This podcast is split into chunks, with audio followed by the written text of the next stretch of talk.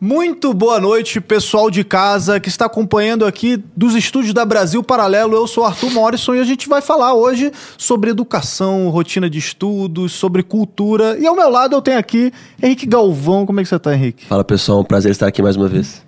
Prazer é todo nosso, Henrique. E hoje a gente vai conversar com o Lucas Ferrugem, nosso fundador da Brasil Paralelo. Muito boa noite, Lucas. Fala, Arthur, beleza? Beleza? Como é que você tá? Na cadeira de entrevistado aqui. É. Focatrua de primeiro grau. Né?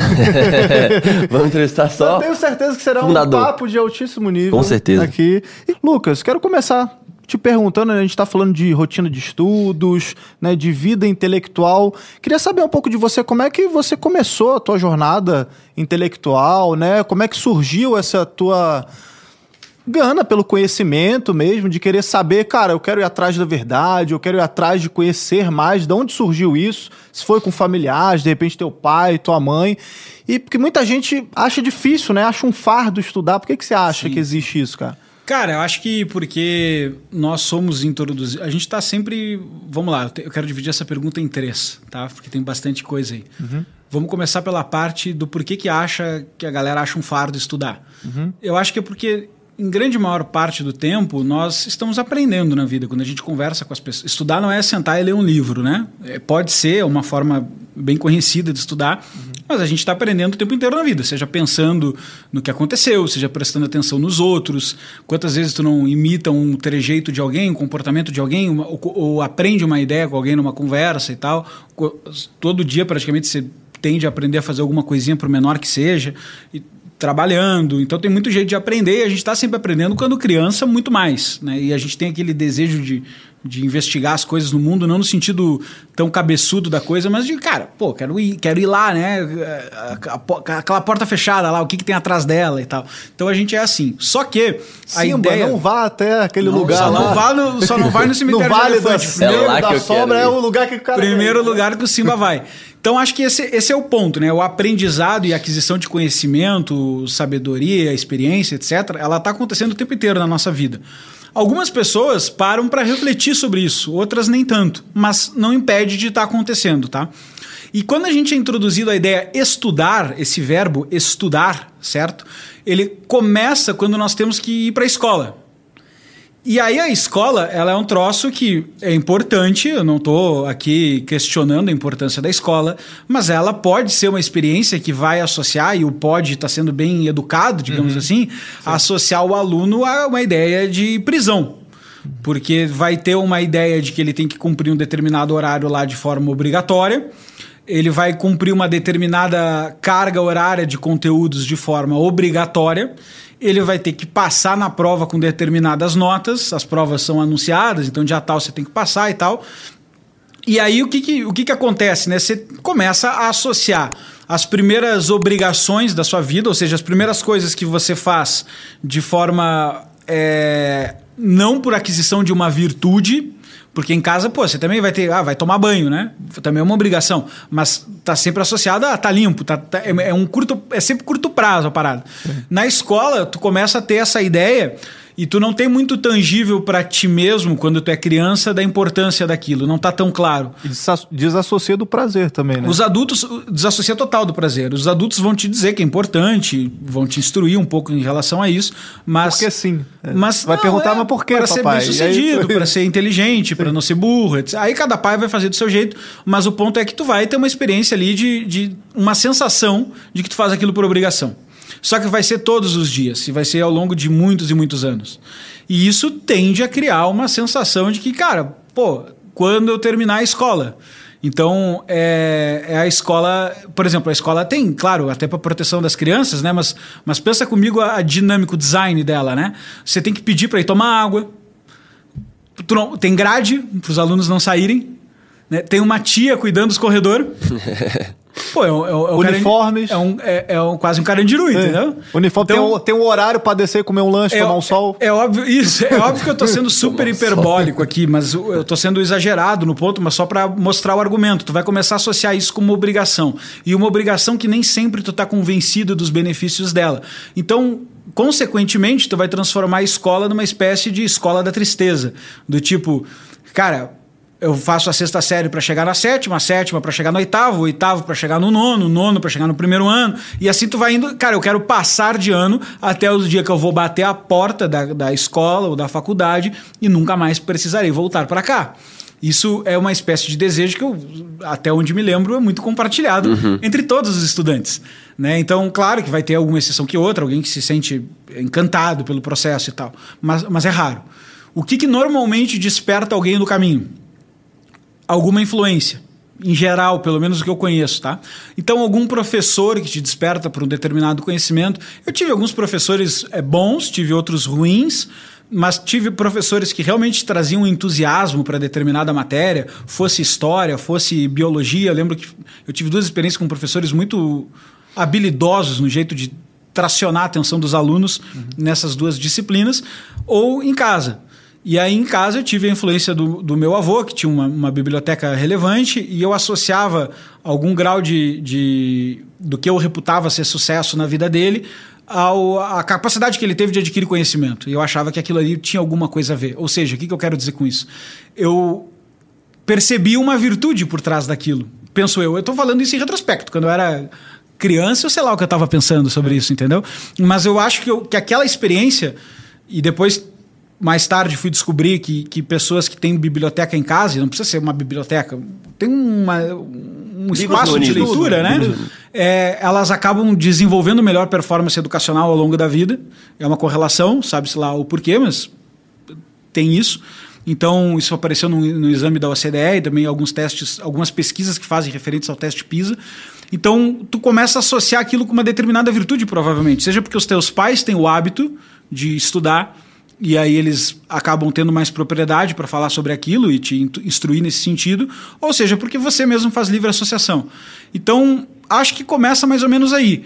E depois disso, é, eu acho que, como tudo na vida, tem duas etapas. Tem a etapa do esforço, porque a, a primeira vez que você vai ler um livro ou assistir uma aula voluntariamente, né, que não está sendo obrigado, uhum. é normal que tu vá te questionar, né? Por que, que eu estou empreendendo esse esforço nesse negócio aqui? E não estou usando o meu tempo do, do, outro jeito? E é bom que a gente faça essa pergunta, porque se a gente não fizesse essa pergunta na vida, a gente ia usar muito mal o tempo, né? Uhum. Então a gente faz essa pergunta. E aí acho que a habilidade que cada um tem de achar uma resposta para essa pergunta determina se ele vai querer estudar ou não.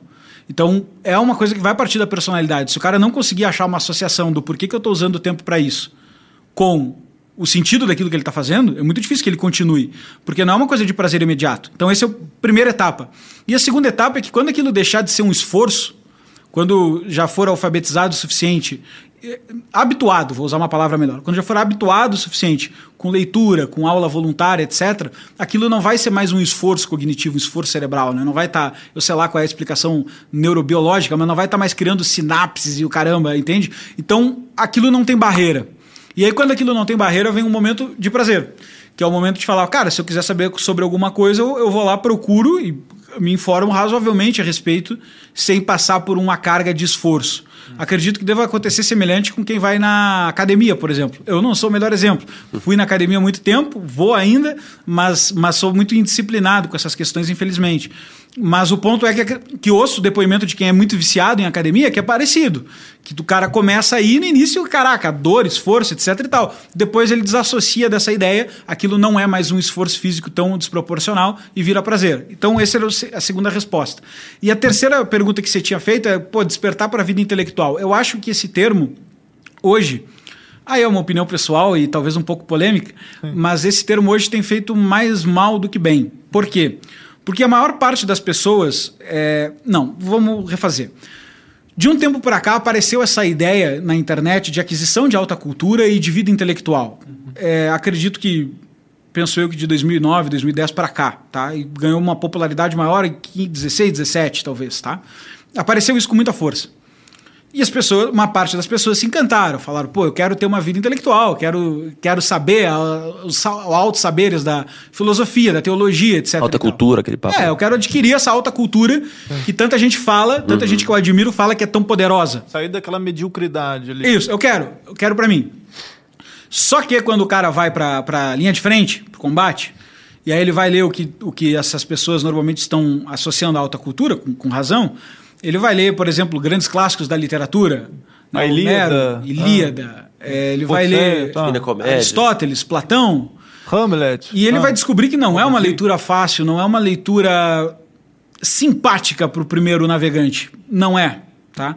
E isso vai ser muito desestimulante e ele vai descobrir logo na sequência que talvez ele não tenha uma vida intelectual, porque ele vai lembrar que ele tem um trabalho, que ele precisa ter um.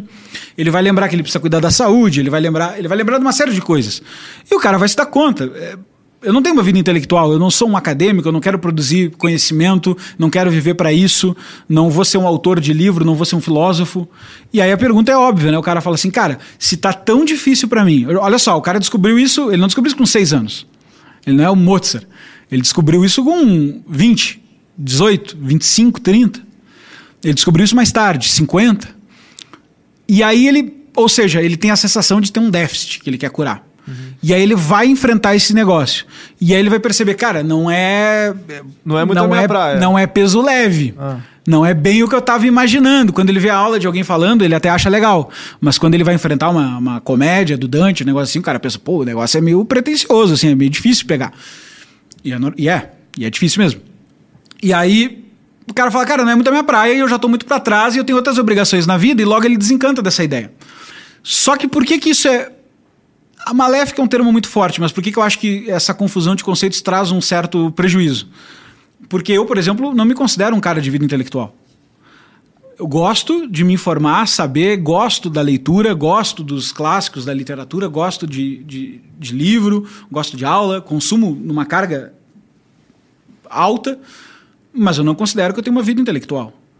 Porque os meus objetivos de vida, eles não estão estritamente. Isso na internet sobre. Ó, a inteligência artificial. É, detectou. É, os meus objetivos de vida, eles não estão dizendo para mim, olha, molda toda a tua vida para ter uma vida intelectual e produzir conhecimento dentro de um determinado setor ou dominar aquilo ali numa força muito grande. Não é isso que eu faço. Então, se eu não faço isso, por que, que eu me informo, estudo, leio? Aí vem a confusão dos termos, porque o cara, na hora que ele percebe que ele não vai ter uma vida intelectual, ou que ele não quer ter uma vida intelectual, nas definições mais estritas, né, de pô, eu vou ser alguém que é um pivô do conhecimento na sociedade, ele acha que ele não precisa estudar nada. Então ele começa com argumentos do tipo assim, ó, pô, o cara, Muito 80, já né? leu Hamlet? Hamlet é um livro legal, pô, do Shakespeare. Tem um bocado de coisa pra ensinar lá. Aí o cara fala assim, cara, esse negócio de vida intelectual não é pra mim. Mas só um pouquinho, amigo, eu não tô falando de vida intelectual. Eu tô É. falando da leitura de um livro. Um. Sim. E aí ele, ele acha que se ele não tem a vida intelectual, não faz sentido destinar nenhuma parte do dia dele ou da vida dele para consumir um determinado ir clássico, longe, conteúdo. Sei lá, um Dom Casmurro da vida, sabe? Não, é, eu tô exagerando aqui pra ficar mais dentro do que a gente tá acostumado a chamar de alta cultura. Repito que com razão, não tô fazendo uma crítica. Mas, cara, não. Aí tu cria essa dicotomia, entendeu? Ou tu tens uma vida intelectual, e aí tem uma série de protocolos que foram aparecendo na internet para isso ser conquistado, do tipo, tens que ler 60 livros por ano, ser um mega especialista em determinado não sei o quê, pô, tens que falar super bem, tens que encontrar tua voz, tem que. ah, Pô, coisa pra caramba, né? E o cara fala, não, não, vai, não vai ser para mim isso aí. Virou um gamification de. Virou, virou uma parada meio assim e tal, né? E, e tem um motivo, assim, eu quero ser claro aqui, tem motivo de ser um pouco de todas essas protocolos, são protocolos, não são fórmulas. É. Mas sempre tem um racional por trás, não é um troço tipo, dane-se, entendeu? Para quem quer esse objetivo. O problema é que para quem não quer esse objetivo, ele usa isso de contraste, de âncora, e aí ele olha para a vida dele e fala assim, cara, o que, que adianta eu ler um Hamlet, um Dom Casmurro ou qualquer coisa do tipo, se eu não vou ter uma vida intelectual? E aí conecto com o que eu falei lá atrás. O cara só se interessa por isso se ele achar uma associação entre o que, que isso traz para minha vida e por que, que eu estou dedicando meu tempo para isso. Como a associação que ele encontrou foi ter uma vida intelectual e agora ele desistiu da vida intelectual, aquilo perdeu sentido de novo. E ele pula fora de 100%. Entende? Então eu acho que é uma confusão tu achar que vida intelectual é, é ler um livro. Não é. Não é. Eu não tenho uma vida intelectual. Eu, eu gosto de coisas produzidas por intelectuais. Eu sou um espectador. E, às vezes, pela função de roteirista, documentarista, que eu já ocupei em algumas coisas e tal na minha vida. Professor também. Professor, mas eu sempre, pode ver no começo das minhas aulas, eu sempre esclareço isso. Falo, cara, eu tô aqui de facilitador, vou te deixar a bibliografia. Tem uma bibliografia da qual eu tô tirando isso. Não sou um filólogo que está estudando os documentos para saber se o cara tá certo ou errado, traduziu certo ou errado, etc e tal. Não sou. É essa bibliografia aqui que eu estou facilitando a linguagem. É isso que eu estou fazendo. Perfeito. Eu não, sou um, eu não sou um especialista no tema. E eu faço questão de começar qualquer exposição minha sobre algum tema que eu vá facilitar dessa forma. Não, é, não é o meu papel. E a gente não pode inverter essas hierarquias e dar o, o diploma da vida intelectual para alguém que não não não está dedicado a isso. E vice-versa. A gente não pode também achar que se tu não tiver uma vida intelectual, o estudo é inútil. Porque não é. Sim. Tem uma- um artigo do professor Olavo, em 2006, que ele publica, o título é O Drama do, do Estudante Sério no Brasil, alguma coisa nesse sentido. Tá. E tem uma coisa legal que ele fala, que é o problema do brasileiro, e aí ele traz o problema estrito para o brasileiro, é que ele acha que conhecimento e inteligência, só, ele só dá importância depois da aposentadoria. Tipo assim, ele não acha que o, eh, ele acha que o conhecimento é um fardo, é uma obrigação, e ele não vê o valor do conhecimento numa tomada de decisão, por exemplo, ou para entender é, um drama humano que ele está vivendo, o término de relacionamento, alguma coisa, ou o- o- a promoção de emprego. Como é que a gente faz para o brasileiro, ou até um sujeito do mundo, para conseguir enxergar que o conhecimento não é uma obrigação apenas de passar de ano, ou é mesmo ser promovido, mas esse conhecimento aqui, essa aula aqui, esse livro aqui, me ajuda a tomar decisões, me ajuda a melhorar de vida. Como é que a gente tenta. Legal. Entendeu? Cara, essa, essa pergunta é ótima, porque ela, ela protagoniza parte do debate da história da filosofia. Que é. Tem um filósofo do século XX, polêmico, controverso, não gosto muito dele, mas ele tem um texto que eu gosto, que é. O que é o mundo, ou o mundo, alguma coisa assim. Que o nome dele é Martin Heidegger. E ele define uma coisa chamada mundo da técnica. O que é o mundo da técnica? O mundo da técnica é o que a gente está acostumado. Cara, eu vou beber essa água, pra quê? Pra estar hidratado, pra quê? Pra não sentir sede, pra quê? Pra não ficar com mal-estar, pra quê? Pra não ter dor de cabeça, pra quê? Pra não morrer. Esse é o mundo da técnica. Tu vai submetendo todas as perguntas a um pra quê. E aí ela tem que dar em alguma coisa. Qual é a graça que ele aponta no mundo da técnica? O mundo da técnica sempre se fecha em si mesmo. Ele é um loop eterno. Então, por exemplo, assim, ó, eu vou estudar. Pra quê? Pra ter um emprego. Pra quê? Pra ganhar dinheiro. Isso. Essa é uma utilidade Pra exterior, quê? né? Pra usar o dinheiro. Pra quê? Pra viver bem. Pra quê? Pra comprar uma Ferrari, sei lá, num caso de sucesso financeiro. E pra quê? Ah, porque eu vou ser melhor percebido com a Ferrari. Pra quê? Pra ser mais aceito. Pra quê? Pra me sentir melhor. A pergunta do Heidegger é: qual é a resposta que tira o cara do mundo da técnica? Que tira o, o meio? Que ela não tem mais um pra quê pra ser posta. Ela vale por si mesma, digamos assim. Então, a isso nós damos os nomes de valores. Os valores, eu defendo a existência da verdade. Pra quê? Pô, meu irmão. Porque eu acho que a verdade existe. Tá, mas pra quê que tu acha que a verdade existe? Não, é, é- é isso aí mesmo, acabou aí, entendeu? Então, pegar a Constituição Americana, né? São direitos inalienáveis ao homem, à vida, à liberdade e a busca pela felicidade. Pra quê? Pra que ser feliz? Porque eu acho que tá Sim. certo. Não, cara, porque a felicidade vale por si mesma. Aham. Cara, pra que ter vida? Cara, porque eu acho que a vida vale por si mesma. Pra que ter liberdade? Porque eu acho que a liberdade vale pra si mesmo. Então, a, a lógica é, pra sair do mundo da técnica, precisa ter um valor. E esse valor, ele é matéria é, não de meio, mas de finalidade em si mesma. É uma finalidade que a gente está buscando. Estou simplificando um bocado as coisas aqui, Não, mas dá pra entender. mas, mas é essa a lógica, tá? Então, é, não tem nenhum problema, penso eu, o cara estudar para obter um emprego melhor, para ter um diploma. Eventualmente, esse diploma é vaidade. Eventualmente, não. Eventualmente, é uma coisa super importante para ele. Eventualmente, representa uma conquista importante, pessoal, de superação pessoal, que significa as coisas para ele, entende? Então, eu acho que não, não precisa fazer também um fatalismo em cima daqueles que buscam a educação para melhorar na profissão e nem aqueles que buscam a educação para melhorar academicamente. Na sua, porque a carreira do acadêmico é diploma. Pô, mas não devia ser assim. Tudo bem, mas é, o cara vai fazer o quê? Não vai ter? Não vai ter carreira só porque ele é acadêmico, entende? É, é, existe esse componente. Podemos entrar em várias críticas para os dois lados aqui, mas existe.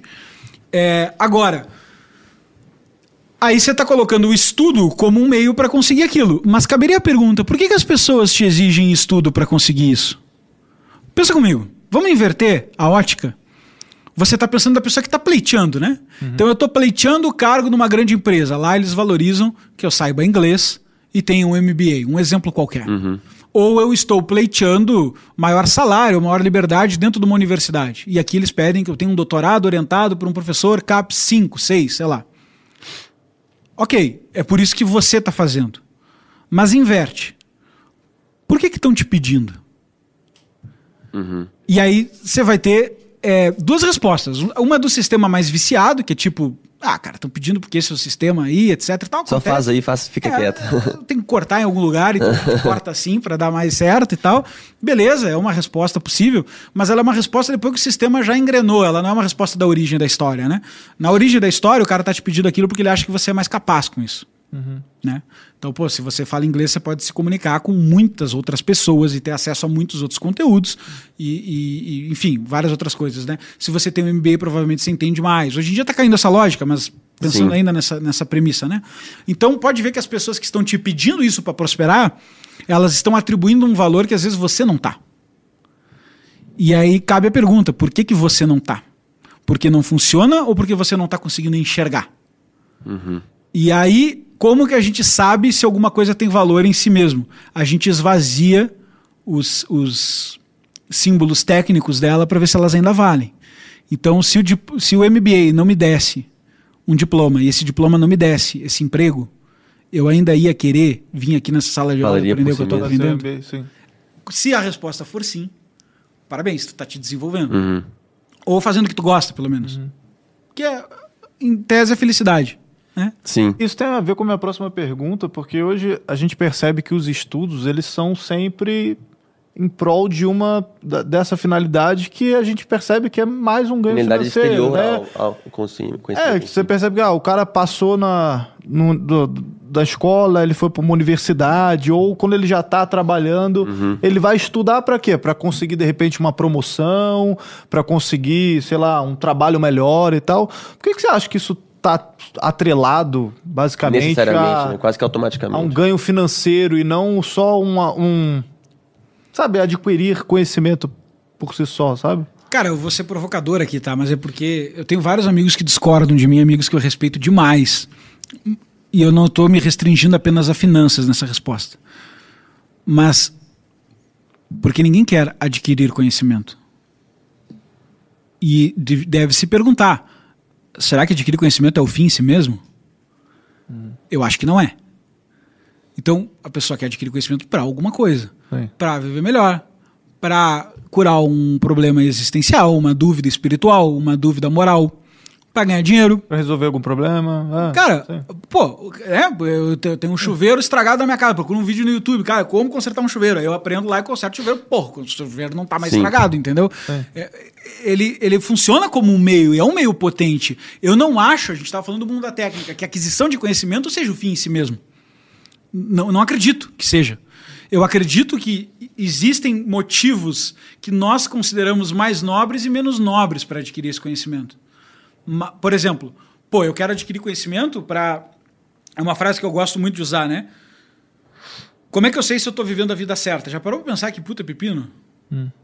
Me responde, como é que tu sabe que tu tá vivendo a vida certa, Ayrton? Inverter a lógica aqui. Ah, hum, sei lá, não faço ideia. Nunca parei pra pensar Por nisso. exemplo, Sei- então- se- ah, se eu tô vivendo uma vida de virtudes, uma vida Não, mas- que eu. Sei Deixa eu lá, te que eu provocar mais. acredito, tipo. Muito bem. A tua resposta está correta, mas vamos lá. Deixa eu te provocar mais. Uma vida de virtudes, tá? Sim. Como é que tu sabe quais são as virtudes? Ah, educação que eu tive da minha família, do, do que eu busquei também na vida. Como é que tu sabe que a tua Eu família fui- não te ensinou errado? Sim, sim, é. Pô, viu que. Não, mas eu, eu tô te sacaneando. Sim, exato, aqui. exato, é. Tu Tô fica te sacaneando. nunca de bica. Mas, de pô, tu bico, começa é. a perceber que é um puta Sim, problema. Exato. Isso, em algum momento. Porque envolve questões de cultura também. Pô, como, por que, que, sei lá, essa cultura de repente pode ser inferior a outra ali? Tem umas culturas que, sei lá, nego E é- enterra é- bebê vivo. Não, mas e aí? É, Tem cultura inferior? Não tem? Mas, é- mas isso. Isso. aí já é um grau sofisticado. Não, É, Sim, sim. debate. perfeito, Eu tô perfeito. dizendo o seguinte: vamos pro, pro básico, velho. Sim. Tu nasce, não vem conjunto de. de não não, não De vem manual. um de PowerPoint crenças, de onboarding. Um manual. sim, sim. Não vem um onboarding, entendeu? tipo, olha só. é, é Bem-vindo bem-vindo à vida. Sim. Né? Welcome to my life. Isso. Mataram errado, hein? Isso. Aí não, aí não. Não, não. Quem, quem- quem dera a gente fosse só pra isso aí. Eu tô falando de coisa mais pepino, velho, que é o seguinte. Bem-vindo à vida. Slide 2. A vida é tal coisa. Slide 3. A vida veio daqui. Slide 4. A sua vida vai para lá. Slide 5. Sim. O que vai fazer ela dar certo é essa lista de coisas. O que vai fazer ela dar errado é essa outra lista aqui. Slide 6. Não confie nessas pessoas, mas confie nessas aqui. Slide 7. Não acredite nessas ideias. Mas Não tem onboarding. Não tem bem-vindo. Tu nasce Deu razoavelmente perdido.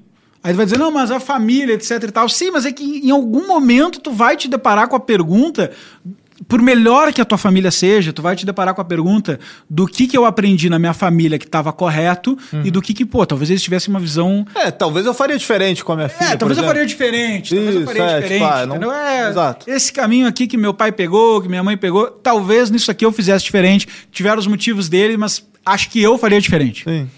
Cara, da onde você vai tirar essas respostas? E outra coisa que vai pegar em algum momento na tua vida. Lamento, vai pegar. Talvez tu não saiba dar nome para as palavras que a gente está fazendo aqui e tal. Mas vai pegar. Que é. Cara, será que isso aqui tudo faz sentido? Porque se não fizer, é fogo, né? Porque se não fizer, ou a conta é cara, né? É. Puta Tô tomando minhas merda. decisões todas Cara, baseadas nisso é, e tá tudo errado. é, tem um texto do, do Shakespeare, já que a gente estava falando de alta cultura, que ele fala assim, ó, como pode, né? O ser humano na inteligência como um deus, no instinto é o mais feroz dos animais, é, mas parece que não passa da quintessência do pó. Como pode isso? Tem um outro texto dele também para usar de referência, que ele fala dormir, ele está se referindo à morte, tá? Dormir, talvez sonhar. Do que valeria todo o peso e todo o fa- Quem aguentaria todo o peso, todo o fardo da vida se pudesse dar fim a tudo com um simples punhal? Você fala, pô, que dramático, que depressivo e tal. Mas, cara, Profundo. é boa. Boa. É que é, se não tiver sonho depois da vida, Sim.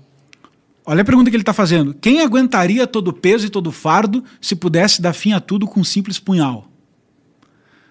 Porque essa pergunta vai vir, ela não vai vir assim, shakespeariana, Sim, né? sim. Teatro e tal, e Sim. cheio de rococó e tal. Ela não vai vir assim. Mas se não existe nada depois... Mas ela vai vir no sentido, tipo assim, puta, eu vou me aposentar, velho, e agora? E agora? Será que é com essa mulher que eu quero ficar? E agora? Será que. Sabe, tipo. Ela vai vir de algum jeito, vis- ela vai se vestir das mais diversas formas, mas ela vai se apresentar diante de ti em algum momento falando assim, ó, e agora, meu amigo, o que, que tu acha da vida? Isso vai se apresentar para ti várias vezes durante a vida. Uma, uma- essa mesma pergunta, vestindo uma outra máscara e te perguntando, e aí, Arthur, o que, que tu escolhe agora? Sim. vai se apresentar toda hora, a todo momento. E talvez se tu abandonar a ideia de adquirir conhecimento para traçar esse caminho chamado, esse caminhozinho chamado vida, talvez seja muito mais difícil. Eu vou até provocar. Talvez seja desnecessário, seja imprudente abandonar esse caminho para tentar se orientar. Ele não vai te dar todas as respostas. Lamento informar. É o spoiler, né? Não vai dar. Você pode virar o mestre Yoda da, da filosofia, de qualquer coisa, da teologia, qualquer coisa. Não vai, não vai vir tudo. Todas as respostas. Não vai vir. Agora, será que vale a pena abandonar um pilar desses para tentar acertar um pouco mais as portas e fechar as portas que parecem mais erradas? E nesse aprimoramento contínuo. E- e- então, essa é a jogada. É o conhecimento para quê, velho? E o para quê do conhecimento é, cara, porque eu quero ser feliz, eu preciso saber qual vida é a mais feliz, qual vida é a menos errada e a mais feliz. E o que, que ela significa para mim e como é que eu faço isso, entendeu? Qual é o meu lugar, da onde eu vim, para onde eu vou, qual é o meu lugar no mundo, quem que manda em mim, como é que eu me organizo aqui, como é que, fundamentais da como é que eu né? saio do ponto A e vou pro ponto B, o que, que eu tenho que fazer no meio do caminho. Cara, nada tá escrito em lugar nenhum no sentido de, de definição quando tu nasce. Tu vai absorvendo. Então, talvez tu jamais parar para respirar e pensar sobre isso aí seja meio imprudente. Então, de novo, não é uma questão de vida intelectual. Pô, eu vou ler 700 livros por ano e tal. Cara, é dar uma parada, respirar e falar, cara, de vez em quando, de vez em quando, eu vou dar um respiro para pensar um pouquinho o caminho que eu tô pegando, É, tem a ver com propósito, né? ver como outras pessoas viveram. Quero saber. Sim. Pô, esses caras famosão aí, né? Sim. Como é que, o que, que eles fizeram? É. O que, que eles fizeram e tal, né? Foi bom? Foi ruim? É, Então, posso Claro, enga engaixar outra pergunta?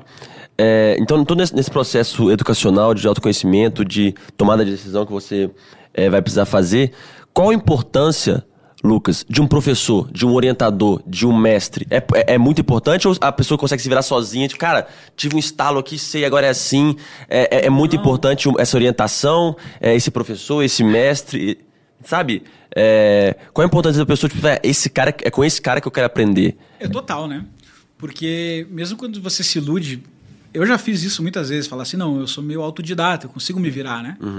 É, aí tu te dá conta que o autodidatismo, tu dizer eu sou autodidata, me vira de uma arrogância. Porque o que tu chama de autodidata e te virar é tu acessar professores que não estão te ensinando na tua frente. Né? Eu sou Perfeito, autodidata. perfeito. Aí, tá, como é que tu faz o teu autodidatismo aí, meu irmão? Estuda aí o cara o fala assim, cara não, já eu, estudou eu, e mastigou eu leio, eu leio filósofos, eu leio... Tá, então, então tu não é autodidata, tem alguém... É, tu não Lá- tirou isso da porra. Assim, tem alguém te ensinando. Não pariu a Tá claro isso? Aceitamos essa premissa? Aceitamos. É, tem alguém te ensinando, entendeu? Tem uma brincadeira que é ah, livro de autoajuda. Não, autoajuda porra nenhuma, o cara tá te ajudando. Ele não tá, não é uma autoajuda. É ele que tá te ajudando, entendeu? É porque tu precisa de ajuda. Então não é uma autoajuda, eu vou me autoajudar. Não, não, não, não. Ele vai te ajudar. então essa é meio a lógica. Então a importância do professor é fundamental. Existe um nível é, É um pouco igual, só, só um rápido parênteses, é uma premissa de uma terapia mesmo, né? Que, claro, o terapeuta ele rebate algo que você trouxe, né? Tipo, você Uma tá com dor, um uma problema, só que um você tá no meio do furacão, você não consegue ter uma perspectiva macro e enxergar de, de dentro do problema. Sim. Aí o cara pega o que você falou, inverte às vezes a- a- aquilo, joga de volta de você, você, caraca, meu Deus do céu. É claro que é você que vai dar o pontapé lá e fazer e mudar, acontecer na tua vida. Mas, pô, tu precisa da ajuda do cara, porque senão tu Cara, vai chegar mas- na conclusão sozinho, entendeu? Cara, é óbvio, cara, mas aí é o ponto que é, existe uma parte do conhecimento que eu, que eu defendo e preciso falar, que é, olha só, o professor, tô falando aqui que é indispensável. E professor, eu tô me dizendo alguém que te apresenta determinada coisa, Sim, cara. Às é vezes- exatamente isso. E aqui é sem demagogia, Só dá um tá? caminho. Às vezes tu tá com um repertório X, tá com um problema na vida, cara, tu pode entrar, vou dar um exemplo, tu pode entrar num táxi e o cara te falar um negócio e aquilo fazer tu pensar, ah, puta, entendi. Porque é, é cruzar repertório, né? Tem um, tem um filósofo da linguagem chamado Mikhail Bakhtin que fala da polifonia discursiva. O que é a polifonia discursiva? Você vive exposto, exposto a discursos, esses discursos se entrelaçam dentro de você e você cria aquele repertório que você mais ou menos chama de seu, com uma pitadinha do seu, das suas próprias questões, dos seus próprios problemas. O que, que é legal? Essa mistura que tem dentro de você, só você tem. Então é uma identidade, porque só você tem. E aí cruza com a sua alma, sua percepção, etc e tal. Só você tem, porque depende da sua percepção e daquele repertório que é dos outros, mas que aquela soma específica de vários repertórios só você ouviu. Então é seu. Porque ele está unificado de uma forma muito exclusiva, que ninguém, ninguém vai conseguir ter exatamente a mesma parada, As entendeu? histórias, é tudo que você É, estudou, de- você leu, que você ouviu. que viveu, sentiu e tal, né? Então é bem seu esse repertório. Então, eu acredito nisso. Esses professores, essas experiências de vida vão trazendo uma polifonia discursiva pra gente, tá? É, o que, que eu também acredito e acho importante ressaltar. Como isso ainda é meio, que nem a gente falava, para ter uma vida melhor ou para qualquer coisa do gênero, vai ter uma outra ponta, que é indispensável que é a capacidade de você cruzar esses conhecimentos, esses conteúdos, essas matérias, chama como quiser esses livros, sei lá, aulas, com a sua percepção. Que é, cara, tu pode ler um livro inteiro dizendo que essa água aqui é, é azul. É, a embalagem até é, por sinal, né? Mas que a, a água em si, o líquido é azul. Aí tu olha para a água e fala assim, ó, pô, mas não parece, né? Por que, que tu acha que é azul? E tu tem que perguntar pro cara meio desconfiado, entendeu? Por que, que tu acha que é azul? Não, porque. Aí tu tem que pensar se aquela explicação toda que ele tá te dando faz algum sentido. Essa é a percepção individual, essa é a consciência individual. E, cara, se você atrofiar isso só pra ficar copy-paste em livro e coisa assim, tenho dúvida de achar que isso é conhecimento. Acho que vira mais um chat GPT humano. Sim. Então, tenho dúvida.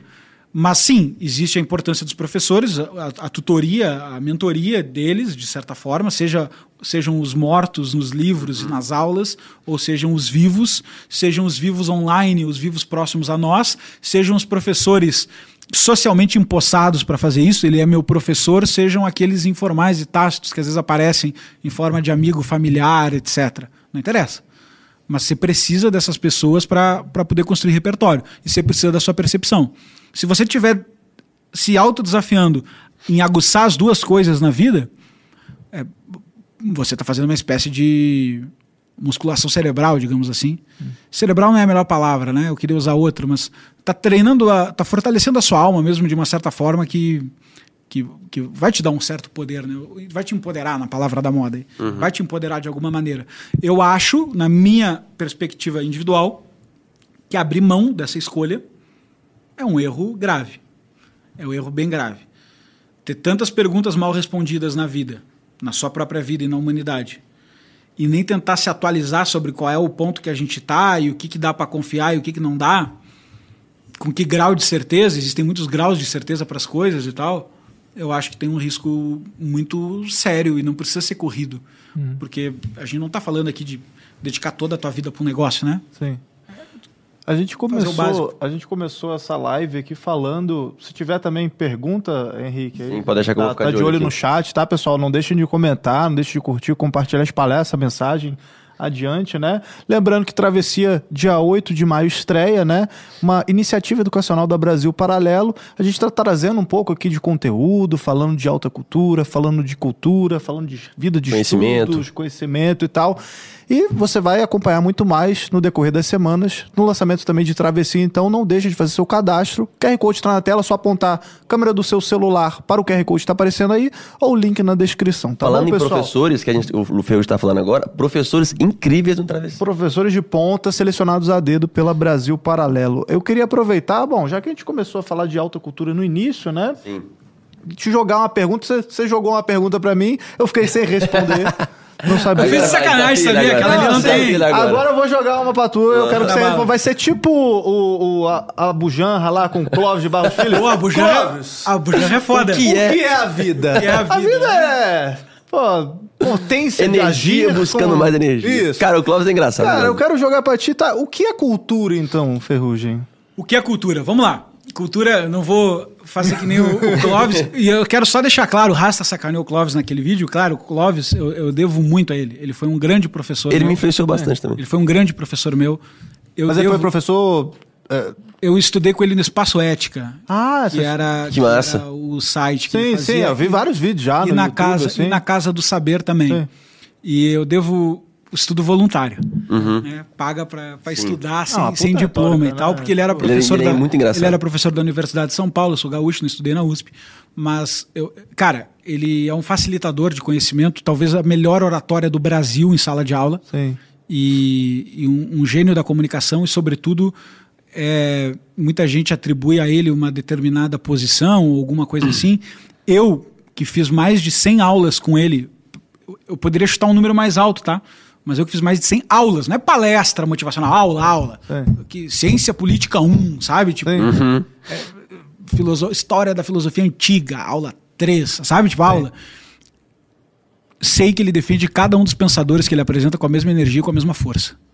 Isso é fantástico. Sei que ele faz isso. Vi, vi imensas vezes. Então é um cara fantástico, sensacional e eu devo muito a ele, pessoalmente falando. Mas para responder toda essa enrolação, para responder a tua pergunta, de que, que é cultura? Vamos lá. Se eu perguntar aqui o que, que a gente. Vocês estão acostumados a trazer os caras no podcast aqui, né? Aí tem umas perguntas, sabatino, caramba, né? Aí tem umas perguntas que, pô, você fica repetindo para as pessoas. E aí tu repete, vamos pegar uma bem do dia a dia aí, o que, que tu acha da reforma da Previdência? O cara vai levantar a mão e vai discordar. Cada um vai ter uma posição, para resumir a história. Sim. Fazer a história curta. Cada um vai ter uma posição. E se perguntar o porquê, cada um vai dar um porquê. Mas já vai ser um pouquinho mais unificado o porquê do que as posições. Pensa comigo. Cada um vai ter uma posição. Cara, tem que fazer assim, tem que fazer assado, tem que não sei o quê. Aí é muito detalhe, muito meandro e as posições são bem individuais e bem diferentes, tá? Para os especialistas, óbvio, né? Se você perguntar o porquê, eles mais ou menos começam a se agrupar. Porque o governo precisa de dinheiro para investir, porque o governo não pode gastar com isso, porque a gente tem cuidados mais velhos, elas começam a se agrupar um pouco. Sim. É um grupo menor de respostas. E aí, se tu perguntar de novo por quê, por porquê, terceiro porquê, se perguntar para ele, tá, mas por que que tu acha que isso aí é o negócio que é importante? Aglutina mais. Aglutina bem mais. Bem mais. O cara vai falar do papel do Estado, o cara vai falar do, do dever moral, da ética social, ele vai aglutinar, ele vai subir o nível. Quando ele sobe esse nível, ele chegou no negócio que está escorado pela cultura. A cultura é esse, esse, esse alicerce invisível que costura valores, ideias e sentimentos que fazem nós escolhermos qual é a nossa posição. E a gente é tão filho da cultura que muitas vezes nós fazemos isso de forma muito rápida. Então alguém te pergunta assim, o que, que tu acha de tal coisa? E tu nunca pensou sobre aquilo, mas meio mais ou menos de bate pronto já te vem uma resposta. Uhum. Tu fala, cara, eu posso não ser especialista, mas eu sinto que eu acho mais para cá. Sim. Né? Pô, o que, que tu acha, Arthur, de, sei lá eu, uma, uma pauta polêmica aí, né? O que, que tu acha de gênero neutro? Uhum. Pode ser que tu nunca tenha pensado sobre isso. Mas aí eu te explico, aí tu fala, pô, o que, que é gênero neutro? Aí eu te explico. Aí tu fala assim, ó. Cara, eu não, eu não sei muito sobre isso aí, não. Mas, mas desconfiado. Que mas é. eu tenho um feeling de que eu acho tal coisa, entendeu? E aí eu te respondo, é óbvio que tu vai ter que ter esse feeling. A cultura é o alicerce da vida. Porque se tu tiver que saber tudo para definir tudo o tempo inteiro, tu tá não tem o que fazer. Tu vai te especializar em tudo. Qual é a água que eu tenho que tomar? Qual é o não sei o que? Tudo. Todas as coisas na tua vida tu vai virar um especialista para definir. Não tem como. Então existe um conjunto, uma retaguarda de valores, ideias e sentimentos. Valores é aquelas coisas que não precisam do porquê. Elas têm um porquê em si mesmo. Uhum. Então, pô, você defende verdade, vida e liberdade? Cara, isso aí mais ou menos está na tua retaguarda pautando o que, que você acha dos assuntos. Porque você acha que aquilo é um pouco inegociável. Uhum. Talvez você não ache que seja 100% negociável, mas você acha que quanto mais inegociável for, melhor. Então, valores, tá? Aí tem o problema de como é que a gente aplica esses valores no dia a dia. Aí vem da qualidade das tuas ideias. Que ideias são essas? Ideias que você pegou da sua família, ideias que você pensou por conta própria, ideias que você pegou de filósofo, de, de, de livro, de aula, de conversa de bar, tanto faz, ideias. Coisas, construções mentais de como esses valores se aplicam na vida. Porque é foda, né? Tu fala assim, ó, eu defendo verdade. Beleza, e agora o que, que é verdade? E a, e, a, e a porradaria começa no octógono, porque é difícil, não é? Não é porque tu defende verdade que tu fala a verdade e, e conquista a, ela. E de, não é porque e o pior, não é porque tu conquista a verdade que tu consegue saber que tu conquistou a verdade. Uhum. Esse é o mais desgraçado. Pode ser que tu esteja, esteja tenha chego na resposta, chegado na resposta certa e mesmo assim não tenha como verificá-la. É. E tu tá lá e tu não sabe se é a resposta É uma certa. busca constante. Então, pô, as ideias são essas construções mais ou menos mentais que a gente usa para trazer os valores para a realidade. E os sentimentos? Ou oh, o sentimento não precisa explicar, acho que todo mundo conhece bem. Tem que sentir. É aquilo que vem do, do, do o irascível, como dizia o Platão, né? O, o, Pensa como os gregos resolveram esse negócio, cara, é muito legal. Eles falavam assim, cara, existem três tipos de, de, de, de sensações aqui, eu tô vendo. Pensa que eles não tinham 300 livros escritos pra ler, não tinha 60 livros por ano. Os caras estavam olhando a parada, na percepção, e pensando, hum, o que, que tá acontecendo? O que, que é essa porra aqui que tá rolando? E aí, qual, qual, é a resposta que eles dão? A resposta que o Platão dá é animal. Ele fala assim, ó, cara, eu vejo que eu sinto de três formas. Tem uma parte que eu sinto com o ventre, tem uma parte que eu sinto com o peito e tem uma parte que eu sinto com a cabeça. Cara, toda a nossa cultura é uma nota de rodapé dessa percepção. Meu coração, Perfeito. teus instintos baixos e a tua razão. Uhum. Olha que puta percepção, entendeu? Porque o cara olha pro corpo dele e tu vai ver que é mais ou menos assim. Sim. Uhum. Tu é. sente com três partes do corpo. É, é, difícil bater de frente com o Platão e dizer assim, ó. É. Não, não, não, não, não, não. não vejo diferença nenhuma. Discordo. Não vejo, não, não vejo diferença nenhuma. Sim, sim. Tu pode discordar, mas não vê diferença não, nenhuma na percepção. Então, olha como ele respondeu isso. Agora, qual é o ponto? Esses são sentimentos. Não é esses são sentimentos. Ele percebeu que existia uma coisa chamada sentimentos. Sim. Que era, cara, às vezes eu sou. Às vezes eu tenho a construção racional. Eu tenho um valor hum. e eu tenho uma construção racional fodida para botar aquele valor em prática. Boa demais. Mas tem um sentimento em mim, cara, que, que fala é. assim, ó, cara, sabe o que, que é? Até vai dar certo esse negócio, ó, aplicar essa ideia com esses meus valores e tal, mas aquele carinha ali, ele me irrita e eu não vou fazer nada com ele. Sabe o que eu vou fazer? Eu vou acabar com ele, não sei o que, etc e tal. Então os teus sentimentos estão prejudicando as tuas ideias, os teus valores. Cultura, o que, que é? Essa teia invisível, esse tecido invisível, que não existe visivelmente. E por isso a gente tem que estar sempre falando dela, para não esquecer dela. Por isso que a Maravilha. gente fala, porque não, não dá pra ver. De fomentar, né? a O falar de cultura é uma forma de fomentar, porque não dá pra ver a cultura, ela não tá aqui, a gente não, né? Ela tá em tudo, na verdade. Ela tá nessa mesa, ela tá na conversa, tá na linguagem, tá nas ideias, tá no microfone, tá na internet, tá em tudo. Tudo é criado através dela. Mas existe um arcabouço, uma base pra isso Sim. que são invisíveis. E isso nós precisamos fomentar e investigar. E ela que define muito das nossas opiniões, sensações, Decisões, às vezes, né? Dec- não, decisões pra caramba, pô. Decisões. Então, por que que no mundo. É um jeito que eu gosto de falar. Eu adoro usar esse exemplo, que não sei se eu roubei de alguém ou, ou pensei um dia, sei lá. Mas é. Por que que no mundo existem diferentes regimes políticos? Por exemplo, tu vai ter o presidencialismo federalista, tu vai ter o presidencialismo unificado, tu vai ter o parlamentarismo, tu vai ter o distrital, tu vai ter o semidistrital, tu vai ter o monárquico constitucional, tu vai ter o monárquico teocrático, tu vai ter o monárquico absolutista não teocrático, tu vai ter o comunismo, tu vai ter não sei o que, tu vai ter Uma ditadura. Cara, caramba, muita coisa diferente. Por quê? Porque as pessoas têm culturas e não concordam nas mesmas soluções. Culinárias, musicais. Não, cara, pra tudo, velho. Religião, religião. Línguas. Religião, línguas, etc. São culturas diferentes. E aí, é, tem um cara que é conhecido como o pai da antropologia, Claude Lévi-Strauss. E ele tenta fazer uma investigação de separar quais são as culturas orgânicas das inorgânicas. Ele não usa esse termo, tá? Mas quais são as culturas naturais das não naturais? As naturais seriam aquelas que surgem em todo lugar do mundo, indiferente de alguém meter o dedo nela. Não precisa vir alguém de fora e te falar, ó, tem um negócio aqui que é bom, hein? Toca o violão com mais corda que dá, dá nota musical. Pô, isso aí foi importado, tá?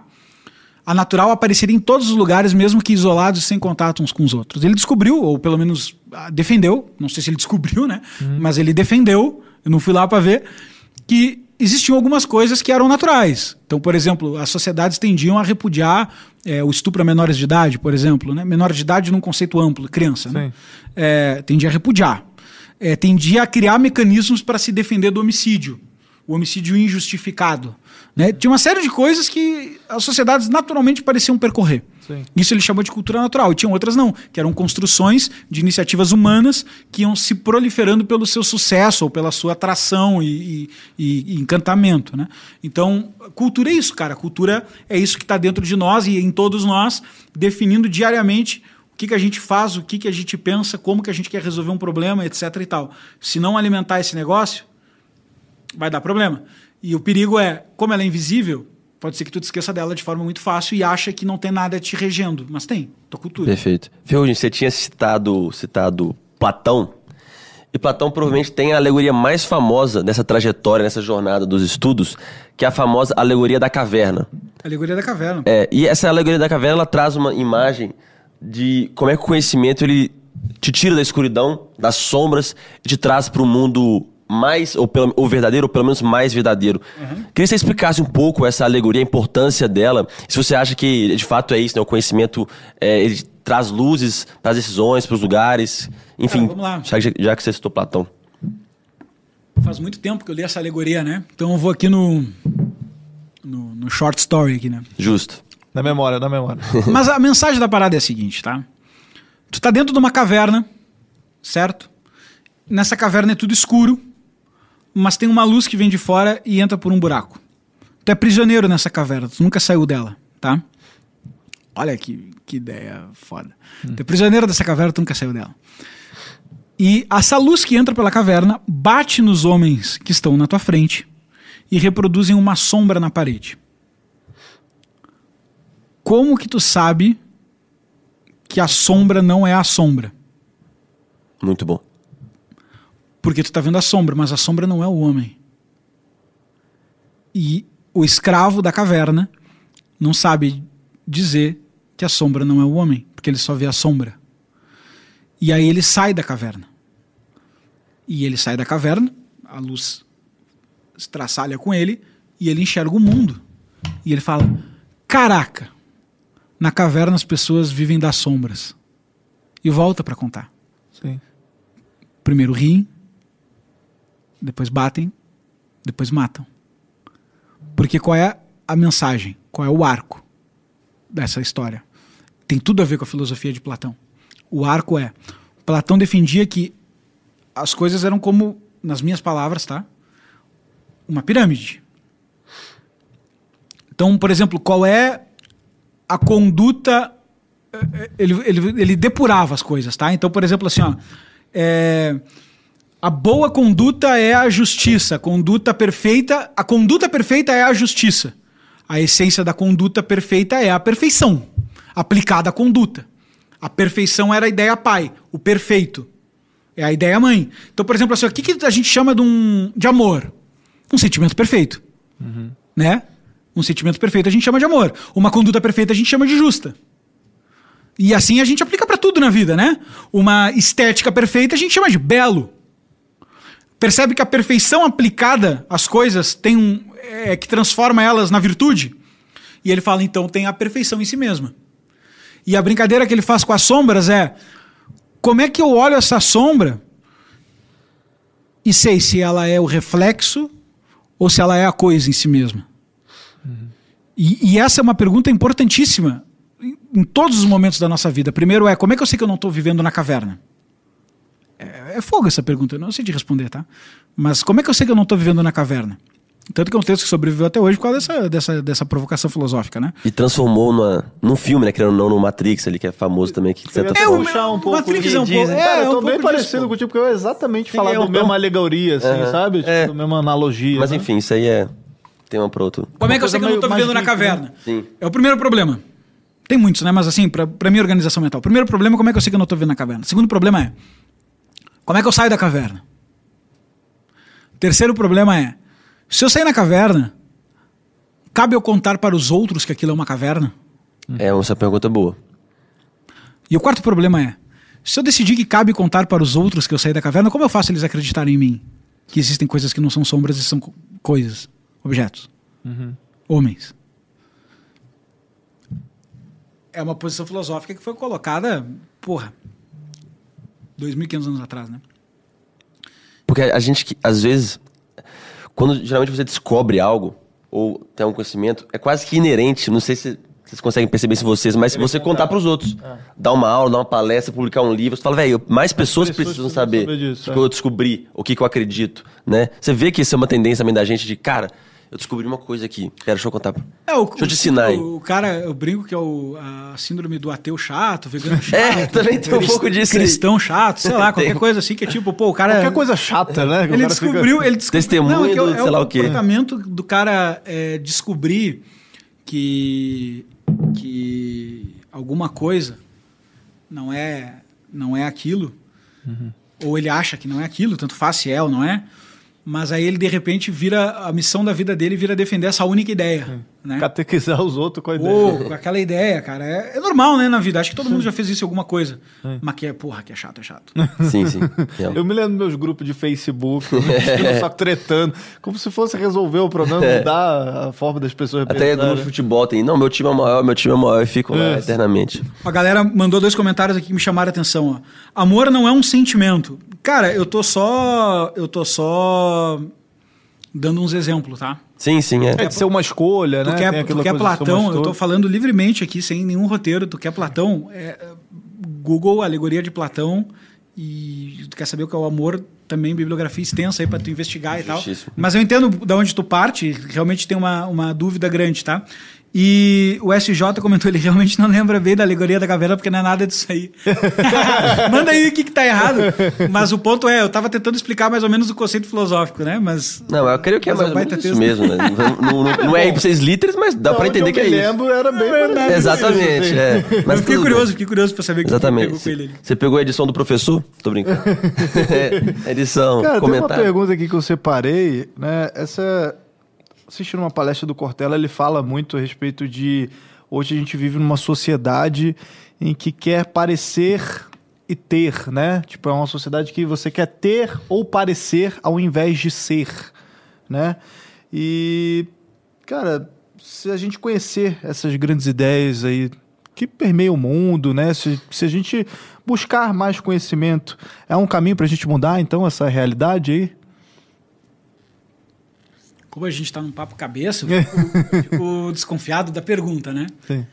É, eu me pergunto se não é só uma daquelas Eu tô pensando enquanto tu, tu, tu falou, assim, eu não tenho certeza aqui, mas eu me pergunto se não é uma daquelas frases bonitinhas Sim. que tem um, um pega-ratão por trás, sabe? Porque, porque assim, soa muito bem, né? O parecer, o ser, o ter, por que, que a gente não é em vez de É, ter e parecer e tal, né? filósofo, Fica né? um negócio- Não, não, mas, mas, mas eu não tô implicando com o cara, porque eu já vi isso em outros lugares Sim, e tal, sim. né? Mas nunca parei pra pensar muito. É, eu tenho dúvida até onde o, o, o, o parecer, ter e ser não se misturam. Sim. Não diria que é tão separado. Não acho que tu consegue 100% do tempo parecer uma coisa que tu não é. E não acho que tu consegue ter um monte de coisa sem ser. Talvez tu consiga ter por um momento, mas ter muito não, entendeu? E depende de que coisa tu tá falando também, né? É, então não acho que parecer, ser e ter, embora haja uma diferença expressiva nos verbos e no- nos sentidos, não acho que eles precisam ser opostos, separados. Me livrando desse pega-ratão, é, cara, eu acho que a provocação que tá por, a, a intenção de provocar que está por trás dessa pergunta, é, eu acho maravilhosa. Botando o pega-ratão de lado, que é. A gente tem uma síndrome implicada em todos nós, não é, não é de um único cara, não é tu que está defeituoso. Penso eu que está em todos. Pelo menos todo mundo que eu converso vai me dizer, é, pô, isso aí, isso aí rola, rola. Que é, cara, às vezes tu tá na vida numa situação de desvantagem em relação a uma determinada virtude, tá? Por exemplo, pô, você queria ser muito da academia, mas você não vai. Então, você está em uma desvantagem com aquela virtude. Você queria ser muito conhecedor de grandes obras, mas você não é. Você está em desvantagem daquela virtude. Você queria ser muito religioso, mas você não é. Desvantagem da virtude. Isso que eu quero dizer. Uma desvantagem de uma virtude que você queria ter. E logo vem a tentação. Qual é a tentação? Pô, eu quero pegar um atalho. E se em vez de eu conquistar essa virtude, eu sinalizar essa virtude e já começar a colher os benefícios de ter ela antes de ter. Sim, sim. Muito bom. Entendeu? Porque, porra, é um puta atalho. E, é- é, é bom demais, vai dizer que tu nunca pensou isso sobre nada, né? Tipo, o cara, por exemplo, assim, ó, o cara vai lá. É quase aquela história do filho do dono da Gol, tá ligado? É, O cara pô, o vai, ca- tipo- ali não, ali, ali foi pro estelionato, Não, mas vamos claro, lá. claro. O, Mas o eu cara. tô extrapolando. é, o cara, vamos lá. Ele não é rico, mas viveu a vida de rico. É. O cara tá lá cantando uma menina. Né? Ou a menina tá cantando um cara, pra não parecer que eu vou, vou inverter porque, né, qualquer coisa que eu tropece É, aqui não é é machismo, tá? Perfeito. A menina tá dando uma cantada no cara, tá bom? Sim. A menina tá dando uma cantada no cara. E aí, de repente, ela tá pensando assim, pô, esse cara aqui é a minha oportunidade, isso aqui eu tenho que, pô, eu tenho que pegar com unhas e dentes, esse cara eu quero demais, pô. Sim. É, e aí o cara convida ela, ela convida o cara pra sair, tá? E logo vem a tentação, que é ele podia me achar mais inteligente, ele podia me achar mais rica, ele podia me achar mais bonita, ele podia achar que não sei o quê, ele podia achar qualquer coisa. Sim. E aí, de repente, você não é tudo isso aí. Aí mas você pensa assim, pô, mas se eu, Dá pra dar enganado. se eu der uma empurrada, até que vai, entendeu? Até porque no primeiro encontro você não vai ficar falando dos seus, das, Sim. das suas não qualidades, né? Pô, Tipo, não, mas, mas, mas aí que Sim. tá o ponto, é óbvio, né? Mas, mas o ponto é. Você torna você mesmo um produto da sua publicidade. Sim. Porque você quer sinalizar uma virtude que está um, um- alguns degraus acima de onde você realmente pensa que tá, porque também o que tu pensa que tu é e tu é também é difícil, né? Sim, sim. Mas onde tu pensa que tu tá. Tu quer. A, diferen- a, a charlatanice vem um pouco aí. Tu sabe que tu tá num certo degrau. Não é que tu não sabe, tu sabe. Tu fala assim, pô, eu, eu, eu, eu ganho dois mil reais por mês. Aí o cara te pergunta quanto é que tu ganha, tu fala 50. né? É, aí vem a charlatanice. Tu Sim. sabe que tu É. tá num lugar, mas tu sinalizou que tu tá em outro e tal. Aí, aí identificamos um falcatrua. Sim. Tá? Mas aí tu quer sinalizar esse negócio. Tu, tu acha importante projetar isso aí. É, E aí tu pega esse atalho. Tu parece em vez de ser.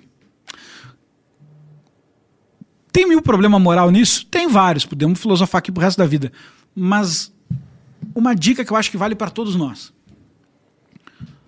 Talvez o mais grave desses problemas morais é que a partir de- do momento que tu vai teatralizar uma virtude que tu ainda não conquistou, o risco não é as pessoas não acreditarem. Porque se as pessoas não acreditarem, elas vão dizer assim, ó, pô, Henrique, cara, sinto muito, tu não é rico. A sociedade vai te desautorizar a dizer que tu é rico. Sim. Porque, cara, tu não é, tu não é rico, meu irmão. Pô, já viu os caras lá de helicóptero? Tu não, tu não, tu não é rico, entendeu? Beleza, ele tá desautorizado. E tu vai pensar, pô, não sou rico, droga e tal. Sim. E vai, realidade realinhou as equações. O problema é, imagina todo mundo acredita. Aí tu acaba acreditando também. Cara, aí tu, tu, tu criou um puta problema. Tu se questiona ali. Tu criou um puta problema. E, cara, eu, eu já passei por esse tipo de situação várias vezes na minha vida, acredito que vocês também alguma coisa, tá?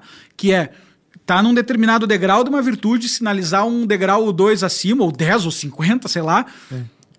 E o, o pitch, a conversa, passar. Corresponder, sim. Deu certo, entendeu? O cara acreditou. Eu ia. E aí agora, velho, agora é É, foda, porque agora, agora tem que equilibrar esse negócio, entendeu? E aí, qual é o Lembra aquele problema? assunto lá? Não era bem assim.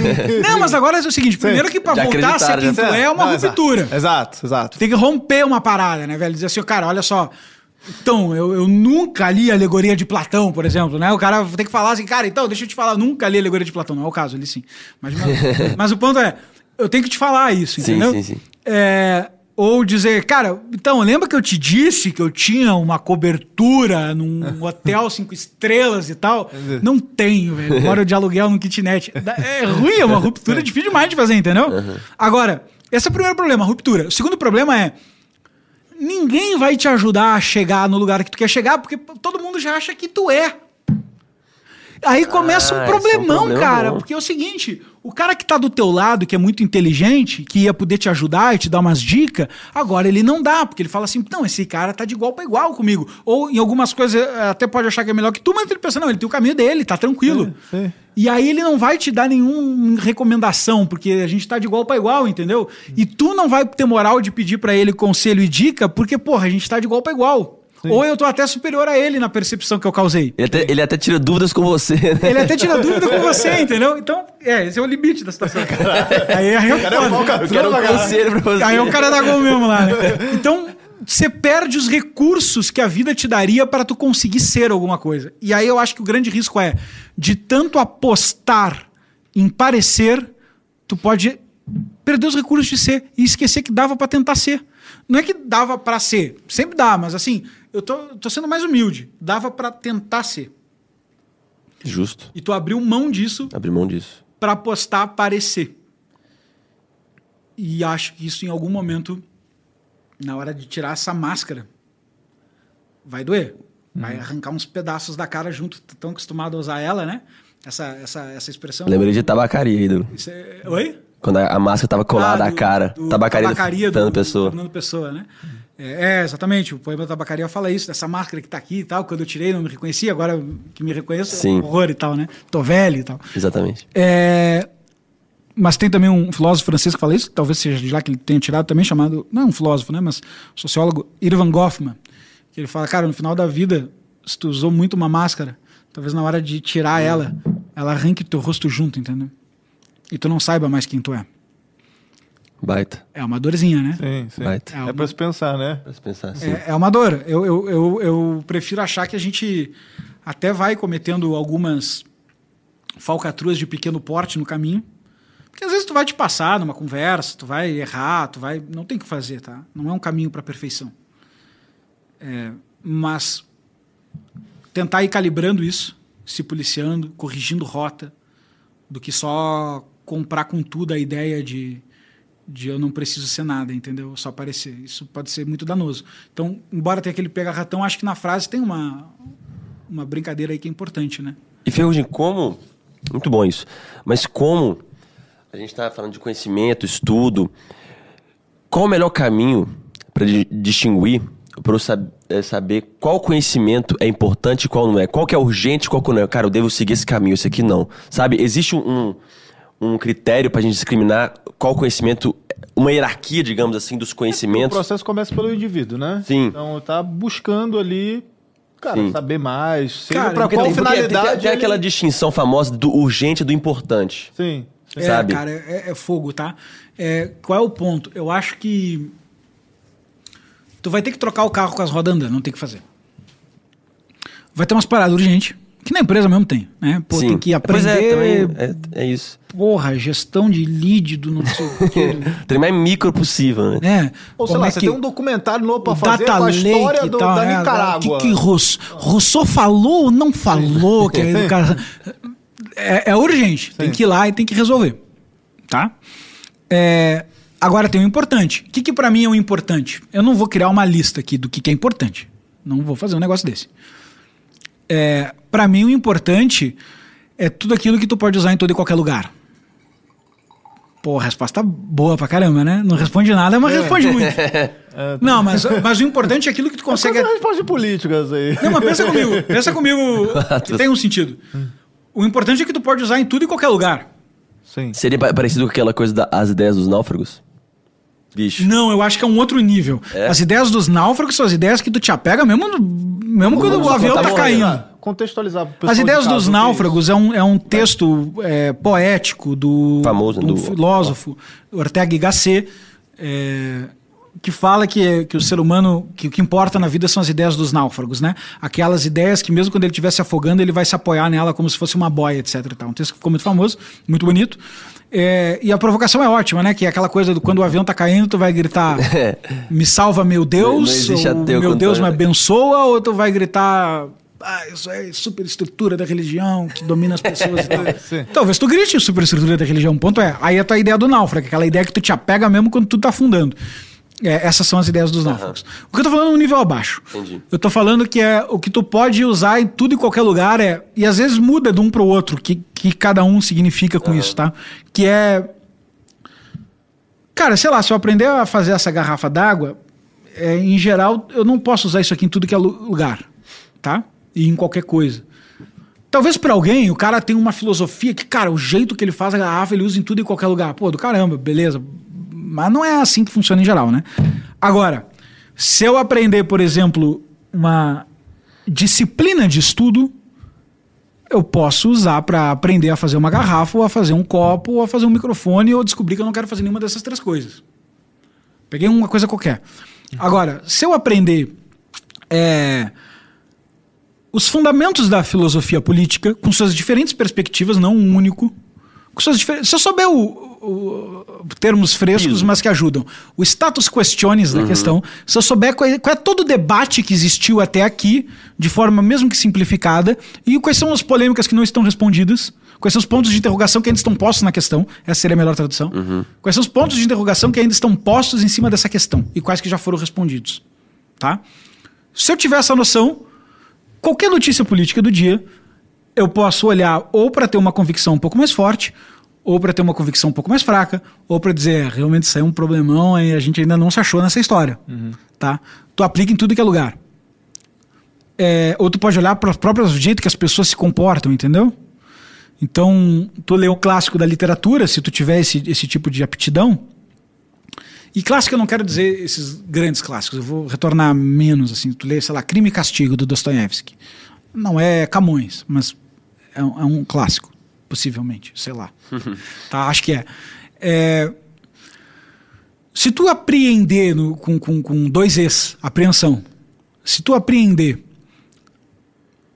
com precisão um pouco aqueles sentimentos, aquelas, aquelas emoções, aqueles valores que estão solidificando aquele, aquele texto, aquele livro, aquela história, ao longo do caminho, não foi só um texto de literatura que tu leu, tu vai conhecer alguns Raskolnikov, algumas Sônias, tu vai conhecer alguns daqueles personagens, tu vai lá pro cara e vai dizer assim, ó, puxa, eu acho que eu sei o sentimento que tá tomando conta desse cara, entendeu? O comparativo é inevitável, né? É, então eu acho que esse conhecimento que tu pode usar em tudo que é lugar é o importante. Ele te dá os fundamentos, os alicerces, as bases. É, o conhecimento que tu precisa resolver um problema imediato é o urgente. E tem que trocar o carro com as rodas andando. Qual é a lista. Lucas, aí vem a pergunta, né? Qual é a lista que tu acha dos conhecimentos importantes? Porque os urgentes eu sei, tá? Beleza.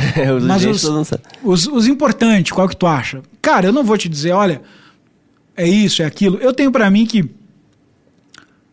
É, eu, eu fico com medo de usar essa palavra, porque ela traz um peso maior por coisa do que eu queria, tá? Mas assim, eu tenho pra mim que Não, conhecimento financeiro, por exemplo. um pouco de teologia, um pouco de filosofia, um pouco de economia, um pouco de ciência política, psicologia moral e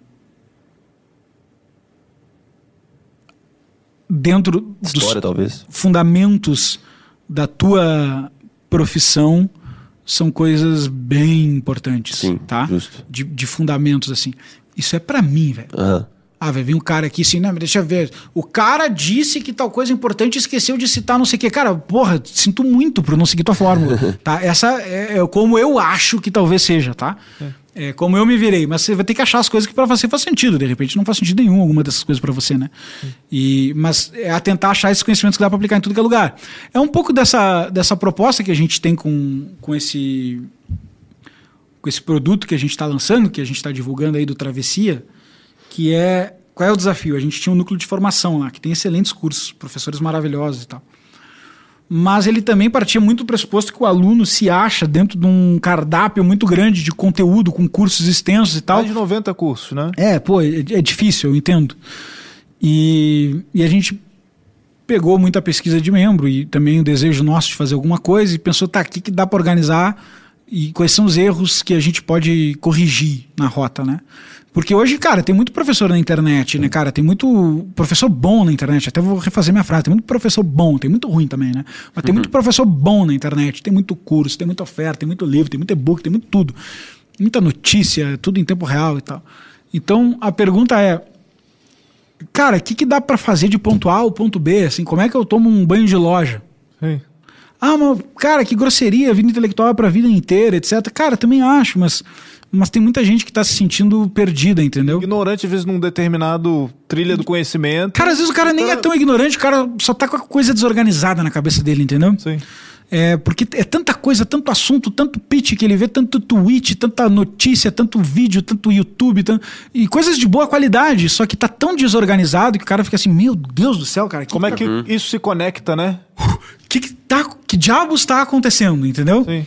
E aí a lógica é, cara, vamos tentar criar, com base em professores e facilitadores de conhecimento que nós confiamos, e uma trilha de conhecimento que a gente acha prudente, um ponto A, um ponto B. Aí a gente criou três trilhas de ensino, trilha A, B, C, 1, 2, 3, sei lá como é que a gente vai chamar. A gente criou três trilhas de ensino. A primeira para dar os fundamentos básicos em aulas de 50 minutos, ou seja, é básico, básico mesmo, mas com o máximo de profundidade, que dá para botar em 50 minutos, sem ficar contando historinha na aula, né? 50 minutos valendo, sabe? É, 50 minutos de breve história do mundo, 50 minutos de formação da personalidade, 50 minutos de psicologia, 50 minutos de economia, 50 minutos sobre capitalismo e suas críticas, 50 50 minutos de cada coisa para dar os fundamentos ali da parada, né? 50 minutos de origem do Estado, filosofia política e tal. O cara se posicionar em que mundo ele vive ali. Pra pegar isso, pra ele falar assim: ah, entendi mais ou menos o mapa do que esses caras reputam importante. Sim. Uma segunda trilha pra ele falar assim, cara, olha só, deixa eu dar uma aprofundadinha aqui em algumas questões que a gente acha importante. E aí essa segunda trilha ele pega e fala, tá, agora que eu entendi o mapa, deixa eu, eu, eu me organizar com um mínimo de conhecimento, mas como tu tá conversando com professores que são bastante familiarizados com a questão e num- numa experiência de, de consumo e ensino bem desenhada, é, acaba sendo bastante condensado muita coisa ali, né? Porque não é um. Assim, talvez seja, mas confio eu que não são idiotas é, te falando 50 minutos. São pessoas que se preocupam com aquelas te- temáticas, né? As pessoas tiveram uma jornada inteira de estudo em Isso. cima daquele tema É. que mastigaram aquilo de uma forma É. palatável ali, né? Em algum grau talentosa, né? Sim. É, e o terceiro nível é, bom, agora vamos brincar com esse repertório, com esse aprofundamento e cruzar assuntos contemporâneos com eles para ver o que, que você acha e com a sua autodeterminação, com, a seu pensamento, com o seu pensamento crítico, com a sua percepção, você deglutir esses temas e chegar às suas conclusões e tal. E a nossa aposta é que com esse produto é, a gente consegue fazer por um meio empresarial uma organização razoável de quem tem esse problema, quem sente esse problema. E aí a minha resposta aqui é o, é o terror do marketing. O cara vai perguntar assim, pô, mas eu preciso comprar? Não. Não tem nada lá que não dá pra tu achar. Como assim? Não, a mesma aula tu não vai achar. Com a nossa produção, isso aí não é, isso aí tu não vai achar. Mas, cara, tudo que tá lá, os caras tiraram de livros, tiraram Assim de. como qualquer coisa na internet, qualquer curso, qualquer aula que você É, mas, assista, cara, não... o que, que tu tá comprando então? Sim. Tempo. Cara, tu tá, tu tá dizendo assim, ó. Cara, eu confio na marca, eu, eu gosto desses, dessa seleção de nomes que tá lecionando aqui. Me parece uma proposta interessante, organizar e ganhar tempo. Eu tô comprando isso. Tu não tá comprando o conteúdo, o conteúdo existe, entendeu? Tu vai ali comprar Platão, tem conteúdo, tu compra Jordan Peterson, tem conteúdo, tu, tu entra no YouTube, tem conteúdo, o conteúdo existe pra caramba em tudo que é lugar. Não é isso que tu compra. O que tu compra é, eu quero que determinadas pessoas filtrem certas coisas, Organizem. né? organizem esse negócio e traga de um jeito organizado que me leve do ponto A ao ponto B, com boa qualidade de som, com boa qualidade estética, com e-book de apoio, com validação, com criação de grupo, com mentoria, com não sei o quê. Eu quero isso. Etc. Eu quero isso. Bom, então é para ti. Agora, não é isso que tu procura? Hum, É, aí eu acho que já não, não sei se faz sentido, né? Pode ser que. Acho, acho eu. A gente, claro, foi a gente que desenhou o produto, então é suspeito, mas a gente Uhum. fez do jeito que a gente mais acreditava que dava para fazer isso. Que é. Beleza, a gente sabe que os caras trabalham, que os caras têm uma vida ocupada. Como é que ele faz para ter aulas de 50 minutos em três trilhas de conhecimento que ele dê shots, né? Tipo, e realmente consiga pegar esse, esse importante para aplicar em tudo que é lugar, né? Foi o que a gente organizou. E são turmas, né? São turmas que vão ser Sim. fechadas. A gente vai abrir, então, essa primeira turma. E é um processo que, ao longo das semanas, né? O cara não vai assistir tudo de uma vez, né? Até porque não tem como, né? Mas ele vai pegando esse conhecimento. Você pode explicar um pouco melhor a respeito disso? E só uma pergunta, a- a- adicionando a pergunta, que alguém perguntou, a diferença pro núcleo de formação, porque já tem o núcleo, alguém perguntou assim. Cara, o núcleo de formação é um catálogo de cursos com temas relevantes ou importantes. Às vezes não é relevante, mas é importante. É, com professores que nós convidamos, etc., para te dar lá um catálogo de curso. Pô, é, um- é uma concentração em um só lugar. Às vezes o cara quer assistir um curso X sobre, sei lá, feminismo. Ele vai lá, Sim. pega É, um curso... Só uma Tem testemunha, sobretudo, os né? cursos são muito bons, eu já assisti vários e realmente Eu sou muito fã, bom. Eu sou fã. Mas é um catálogo de cursos para ele se achar lá dentro. Avulsos. avulso e tal, né? O- e são cursos longos. e tem- é, até recomendo muito, mas, mas é diferente a proposta. É, o Travessia é uma experiência organizada e desenhada do ponto A ao ponto B para uma determinada turma. Então são vários professores para dar uma certa polifonia discursiva que a gente falava aqui no começo. São as temáticas organizadas mais ou menos da forma que a gente achou importante. Então, é, essa psicologia moral no começo, logo depois uma consciência de sociedade política, uma, uma, uma breve história mundial de como as civilizações enxergavam cada etapa, e depois como é que o Estado se organiza e como é que a economia funciona. Então, alguns fundamentos para o cara poder se achar. É, e aí a gente leva essa turma através desses professores, desde esses fundamentos até a reflexão das coisas mais contemporâneas. De forma reflexiva mesmo, não é para dar resposta pronta, é para botar ali os alicerces da coisa. Não é para assim, dizer assim, ah, pense isso. Não. Sim. É, Fazer o cara pensar. e aí essa turma, conforme vai concluindo cada uma dessas turmas, vai tendo live. Uma live para tirar dúvidas e respostas com, com professores, né? E poder se organizar, poder até se conhecer eventualmente. Então é um produto mais selecionado para quem quer esse tipo de solução, né? Pensado para quem quer trilhar esse caminho de conhecimento, né? Isso, exatamente. Para quem quer atravessar né, esse conhecimento. Bom, e com esse, essa explicação toda, a gente vai ficando por aqui. Eu queria agradecer a participação, Henrique. O prazer de novo foi aqui, todo estamos meu. aqui juntos. Tamo junto. Tamo junto, meu Dupla querido. dinâmica. Eu vou encerrar com o Fernando Pessoa. Não fique à margem de si mesmo, faça a travessia. Olha o Instagram só. nosso que eu vou te postar. Olha só. Muito bom. Eu queria agradecer, Lucas, mais uma vez pela presença. Valeu, pessoal. Valeu, Lucas. Pessoal de casa, até a próxima live. Valeu. Valeu, pessoal.